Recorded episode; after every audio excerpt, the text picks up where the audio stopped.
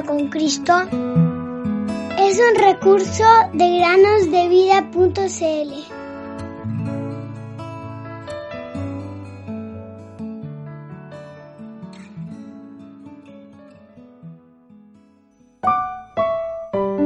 Como sello sobre tu corazón, como sello sobre tu brazo, porque fuerte como la muerte es el amor. Cantar de los cantares 8.6 Hola queridos niños, muy buenos días y bienvenidos al podcast Cada día con Cristo. ¿Recuerdas la historia del barco a vela que enfrentó una fuerte tormenta en el mar Mediterráneo? Puedes leer toda esta historia en la Biblia en los capítulos 27 y 28 de los Hechos.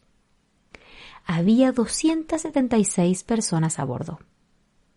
Para evitar que el barco se estrellara contra las rocas, dejaron cuatro anclas sujetando el barco mientras esperaban que amaneciera. Al amanecer, Pablo preparó algo de comida que había a bordo y animó a todos a comer. Todos comieron lo suficiente para recuperar fuerzas y arrojaron el resto al agua para aligerar el barco. La luz de la mañana les mostró una isla extraña con un arroyo que fluía hacia el mar, donde podían encallar el barco. Levantaron las anclas e izaron la vela principal, permitiendo que el viento los condujera hacia la costa. La parte delantera del barco quedó atrapada, pero la parte trasera se despedazó por las olas violentas.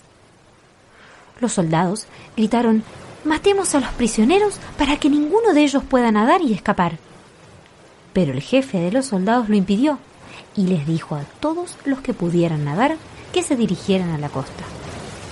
A aquellos que no podían nadar se les dijo que agarraran una tabla o un trozo roto del barco para flotar hacia la orilla. Todos y cada uno de ellos llegaron sanos y salvos a la tierra. Dios había prometido a Pablo que él y todos los que estaban a bordo con él estarían a salvo desembarcaron en la isla de Malta. Estaban todos empapados y hacía frío. Además, llovía a cántaros. Los nativos de la isla encendieron una gran hoguera para calentarse. Pablo recolectó palos para apilar en el fuego, pero había algo más que palos en su fardo. Una serpiente desagradable que lo mordió en la mano y se aferró. Todos sabían que era una serpiente venenosa y pensaron que la mordedura de la serpiente mataría a Pablo. Después de sacudir la serpiente en el fuego, observaron de cerca a Pablo durante mucho tiempo, pero él no sufrió daño alguno.